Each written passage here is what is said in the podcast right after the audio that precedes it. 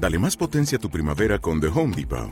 Obtén una potencia similar a la de la gasolina para podar, recortar y soplar con el sistema OnePlus de 18 voltios de Ryobi desde solo 89 dólares. Potencia para podar un tercio de un acre con una carga.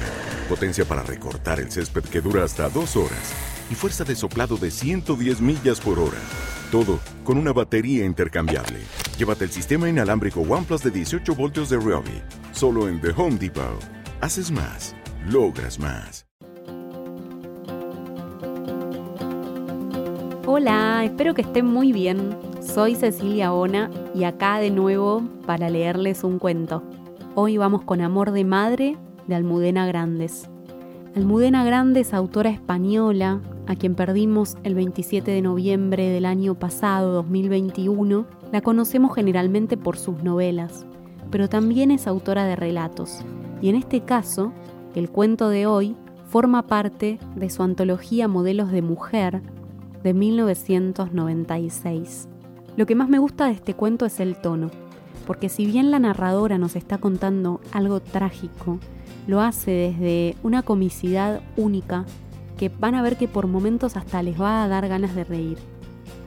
Ojalá que les guste y después lo charlamos.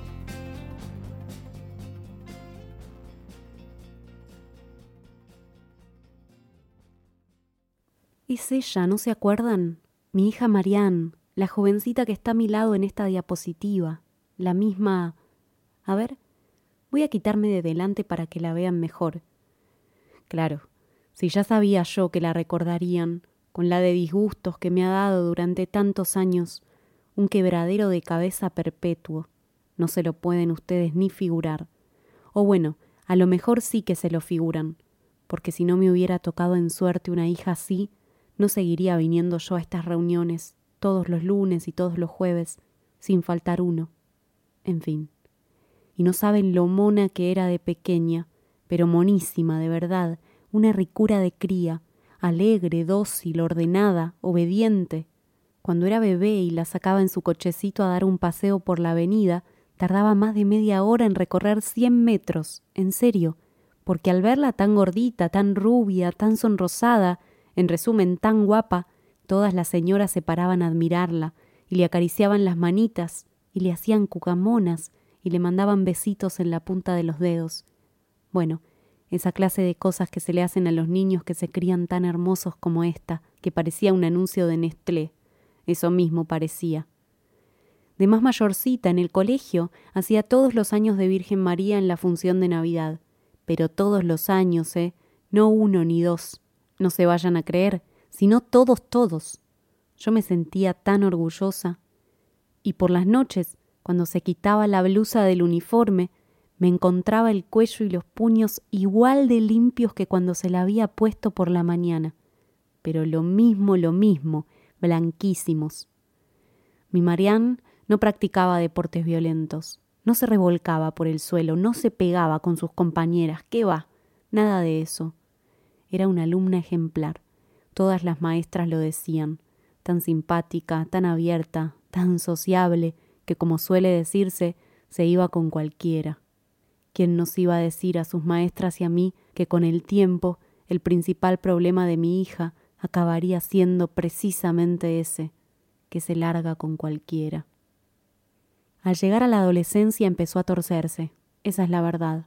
Antes de cumplir los veinte años ya se había aficionado a montarme unas escenas atroces y llegaba a ponerse como una fiera, en serio, chillando, pataleando, me hacía pasar unos bochornos espantosos, qué apuro, todos los vecinos la escuchaban, a mí me resultaba tan violento. Al final cogía la puerta y salía sin mi permiso, gritando que ya estaba harta de que no la dejara hacer nada, nada, ¿se lo pueden creer? Pues eso me decía que no la dejaba hacer nada, y a mí me daba por llorar, porque qué barbaridad, qué ingratos pueden llegar a ser los hijos. Creo que fue entonces cuando empecé a permitirme alguna que otra copita, lo confieso. Sé que no está nada bien, pero Marianne estaba ahí fuera, en la calle, rodeada de peligros, y yo no podía vivir.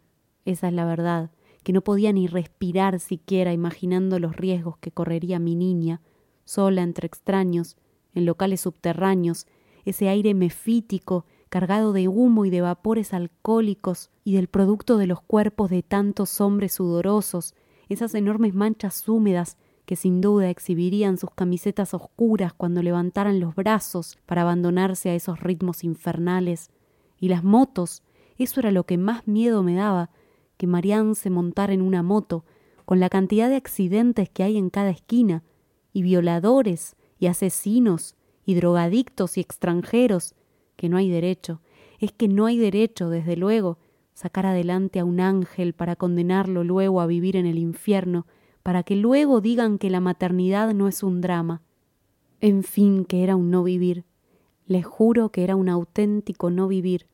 Y fíjense que lo intenté todo, todo para retenerla.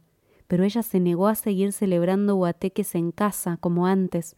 Decía que sus amigas no querían venir, con lo buenas que me salen a mí las medias noches, que les pongo mantequilla por los dos lados. Qué ingratitud. Y entonces me dejaba sola, y yo me tomaba una copita y luego otra, y luego otra, hasta que oía el chirrido de su llave en la cerradura, a las diez o a las diez y media de la noche, porque la muy desaprensiva nunca llegaba antes, que va, y bien que ha sabido siempre que a mí me gusta cenar a las ocho y media. Claro que lo peor todavía estaba por llegar. Lo peor no me diría más de un metro cincuenta y siete. Tenía el pelo negro, crespo, largo y una cara peculiar, despejada por los bordes y atiborrada de rasgos en el centro, como si las cejas, los ojos, la nariz, los pómulos y los labios, unos morros gordos pero gordísimos, se lo juro, propiamente como los de un mono, se quisieran tanto que pretendieran montarse unos encima de otros, juntarse, apiñarse, competir por el espacio. Se llamaba Néstor Roberto, tocaba la trompeta que era lo que le faltaba, vamos, con esa boca, y había nacido en El Salvador. Era salvadoreño, ¿se lo pueden imaginar? Salvadoreño. Y a ver, díganme ustedes, ¿puede una madre europea conservar la calma cuando su hija se lía con un salvadoreño? Naturalmente que no. Por eso le dije a Marián que tenía que elegir. Y Marián eligió, y se fue de casa con el salvadoreño. Durante los siguientes tres años apenas la vi algún domingo a la hora de comer.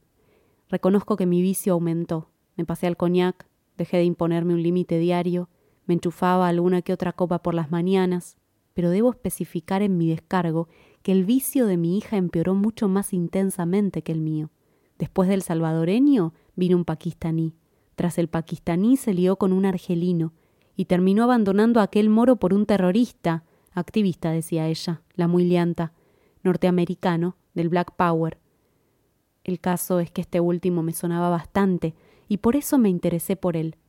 No fuera a ser atleta o baloncesista, no sé, o músico de jazz, porque podría estar forrado de pasta, y eso significaría que mi hija no habría perdido del todo la cordura, porque sinceramente en cualquiera de esos casos el color de su piel, siendo un detalle importante, pues tampoco importaría tanto. Las cosas como son. Pero ¿en qué hora se me ocurrió preguntar, Dios bendito, en qué hora Jesús, María y José me valgan siempre? No, mamá, me dijo Marián. ¿Te suena? Porque hace unos años, cuando vivía en Nueva York, fue modelo de un fotógrafo muy famoso, ese que se ha muerto de sida. Yo no caía, y ella pronunció un apellido indescifrable, que sí, mujer, continuó, si es ese que ahora se ha puesto muy de moda porque le censuran las exposiciones cuando me enseñó las fotos y eso que las iba escogiendo, que se guardaba en el bolsillo por lo menos dos de cada tres, como si yo fuera tonta.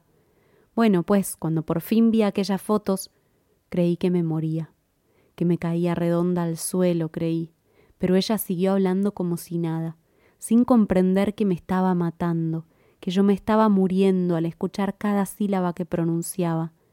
No pongas esa cara, mamá, eso me dijo. Si las fotos son de hace mucho tiempo, de cuando vivía en América y era homosexual, es cierto, pero ahora también le gustan las chicas. No te preocupes por mí, anda, si nunca he sido tan feliz. Eso me dijo, que nunca había sido tan feliz. Y yo estuve borracha tres días, tres días enteros, lo reconozco, tres días, cuando me llamó para contarme que se marchaba con él en moto, hasta Moscú, de vacaciones, no fui capaz ni de asustarme siquiera. En estas circunstancias, Comprenderán ustedes que el accidente se me antojara un regalo de la divina providencia. Marianne volvía a estar en casa, en su cama, rodeada de sus muñecos, de sus peluches, que estaban como nuevos porque yo los había seguido lavando a mano con un detergente neutro incluso después de que me abandonase. Fíjense, si no la echaría de menos, que los cepillaba y todo, de verdad que parecían recién comprados. Vestida con un camisón azul celeste, sobre el que yo misma había aplicado un delantero de ganchillo, y arropada con una mañanita de lana a juego, tejida también por mí, o sea, igual, igual, igual que cuando era una niña, aunque con todos los huesos rotos. Cuando estaba dormida me sentaba a su lado, a mirarla, y me sentía tan feliz que me tomaba una copa para celebrarlo. Cuando estaba despierta se quejaba constantemente de unos dolores tremendos, y yo no podía soportarlo, no podía soportar verla así, tan joven, mi niña, sufriendo tanto, así que me tomaba otra copa para insuflarme fuerzas y le daba un par de pastillas más. El médico se ponía pesadísimo, me lo había advertido un centenar de veces, que era peligroso sobrepasar la dosis, que aquellos calmantes creaban adicción. Pero claro, ¿qué sabrán los médicos del dolor de una madre? Y los días pasaban, y Marianne mejoraba, su rostro recobraba el color, las heridas se cerraban sobre su piel blanca, tersa, y su carácter volvía a ser el de antaño, dócil y manso, dulce y sumiso. Yo le metía en la boca aquellas pastillas maravillosas, le inclinaba la cabeza para que se las tragara, le daba un sorbo de agua y la miraba después, y ella me sonreía con los ojos en blanco. Estaba tan contenta y ya no me llevaba la contraria, ya no, nunca. Dormía muchísimas horas, como cuando era un bebé, y por las noches se sentaba a mi lado a ver la televisión, y jamás se le ocurría cambiar de canal. Todo le parecía bien, las dos unidas y felices otra vez, igual que antes. Cuando aquella bruja me dijo que no podía seguir vendiéndome aquel medicamento sin receta, creí que el mundo se me venía encima. Debo confesar, porque para eso estoy aquí, para confesar que soy alcohólica, que al volver a casa me cepillé una botella entera del brandy español más peleón que encontré en el supermercado, y todavía no habían dado las doce del mediodía. Pero háganse ustedes cargo de mi angustia, de mi desesperación. Todavía se me saltan las lágrimas al recordarlo. Pensar en perderla otra vez, tan pronto, cuando apenas la había recobrado, a ella que tan maltrecha había vuelto a mis brazos, que estaba tan deshecha, pobre hija mía, cuando por fin atinó a buscar refugio en mí, en su madre, la única persona que de verdad la quiere, que la ha querido y que la querrá durante el resto de su vida. Entonces decidí que nos vendríamos a vivir aquí, a la casa donde transcurrió mi maravillosa infancia, a este pueblecito de las montañas donde mi mejor amiga del colegio instaló, al terminar la carrera, una farmacia surtidísima, se lo aseguro, porque tiene de todo, mi amiga, y es madre de cuatro hijos. ¿Cómo no iba a entender ella una cosa así? A grandes males, grandes remedios. Eso me dijo, poniendo un montón de cajas sobre el mostrador. Y aquí estamos. A Marian le gusta mucho vivir en el campo. Ya le encantaba esto de pequeña, cuando veníamos a veranear. Y ahora, pues lo mismo, porque nunca dice nada, no se queja de nada, solo sonríe. Está todo el día sonriendo, pobrecilla, ahora es tan buena otra vez. ¿El chico? Ah, el chico se llama Klaus y es el novio de mi hija. Claro que les tiene que sonar. Era el cajero del banco, ¿no se acuerdan?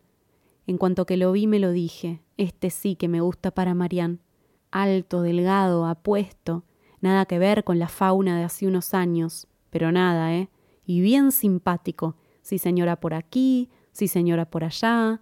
Hasta cuando usted quiera, señora aunque un poco corto sí que me pareció, la verdad, porque el primer día que hablamos yo le conté que yo tenía una hija guapísima y le invité a cenar y no vino. Me extrañó, pero pensé que a lo peor era tímido. Un par de días después volví a verle y le llevé una foto de Marianne, pero se limitó a darme la razón como a los locos. Pues sí que es guapa su hija, dijo. Muy guapa, señora, claro que sí. Le volví a invitar a cenar y se excusó. No podía. Bueno, pues venga mañana, ofrecí. Y el dale que te pego, que tampoco podía al día siguiente, ni al otro, ni al otro, me dio una rabia. Entonces dejé de hablar con él, y cuando necesitaba dinero me iba derecha al cajero automático. Toma, pensaba para mí, fastidiate que no vales más que esta máquina. Pero no me resigno a no ser abuela. Esa es la verdad, que no me resigno. Y Marian va a cumplir treinta años. Por muy felices que seamos viviendo las dos juntas, necesita casarse, y yo necesito que se case, celebrar la boda, vestir el traje regional que mamá llevó a la mía, dejar escapar alguna lagrimita cuando ella diga que sí. Vamos, ¿qué madre renunciaría a un placer semejante? Sobre todo porque, bien mirado, esto no es un placer, es un derecho. Así que un jueves por la tarde, cuando venía a una de estas reuniones de alcohólicos anónimos, vi a Klaus cerrando la puerta del banco y elaboré un plan perfecto. Una semana después, el mismo día, a la misma hora, me acerqué a él por la espalda y le puse en la sien izquierda la pistola de mi difunto marido, que en gloria esté. Ala, Klaus, le dije, ahora vas a venirte conmigo. Déjeme, señora, le daré todo lo que llevo encima, decía el muy desgraciado. Pero si esto no es un atraco, hijo, le contesté, esto es un secuestro. Y el muy mariquita se me echó a llorar, se puso a gimotear como una niña. ¿Se lo pueden creer? Ni hombres quedan ya en este asco de mundo. Ahora vivimos los tres juntos, Marianne, Klaus y yo. ¿Que de cuándo es esta foto? De hace cuatro días. Sí, él no parece muy contento, intenta escaparse todo el tiempo, esa es la verdad, que le tengo que fijar a la cama con unos grilletes para que no se escape por la noche. Pero ya se acostumbrará. Ya. Yo procuro que esté entretenido, cortando leña, trabajando en el campo, arreglando la cerca, porque así lo lleva mejor y nos sale todo mucho más barato. Por cierto, ya que no necesitamos a nadie, lo hacemos todo entre los dos. Él trabaja y yo voy detrás, con la pistola. Marianne. A ella todo le parece bien. Ya ven cómo sonríe, alargando la mano para acariciarle. ¿Un gesto extraño? Bueno, sí. Es que desde que toma las pastillas tiene los brazos como blandos, hace movimientos un tanto bruscos, inconexos, en fin. A mí sí que se me ve satisfecha, ¿verdad? Claro, porque estoy segura de que al final todo saldrá bien. Lo único que me hace falta ahora es dejar de beber. Y luego, un buen día, ellos se mirarán a los ojos y comprenderán, y todos mis sacrificios habrán servido para algo. Porque, a ver, ¿qué no haría una madre por su única hija?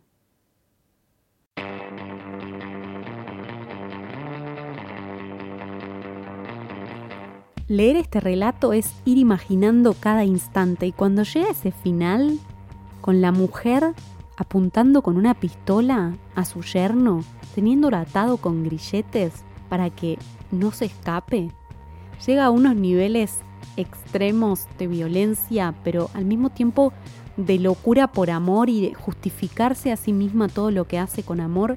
Si bien obviamente es un oxímoron, una exageración, este cuento ayuda mucho tal vez como reflejo, ¿no? El espejo de aquellos amores que son un exceso y que en nombre del afecto pueden hacer tanto daño. Ojalá que les haya gustado y que tengan ganas de seguir buscando más sobre esta autora. Por mi parte los espero para seguir la charla en mis redes sociales. Estoy como arroba por qué leer en todos lados aunque en TikTok me encuentran como porque leeroc guion bajo. Esas cosas de las redes han visto. Cualquiera de ustedes puede además sumarse como patrocinador para que pueda seguir haciendo más y mejor mi trabajo. Tienen en la descripción de este episodio los links correspondientes a Patreon, Cafecito, Mercado Pago. Todo ayuda mucho siempre para que Por qué leer pueda seguir creciendo. Les mando un abrazo muy fuerte. Hasta la próxima lectura. Chao.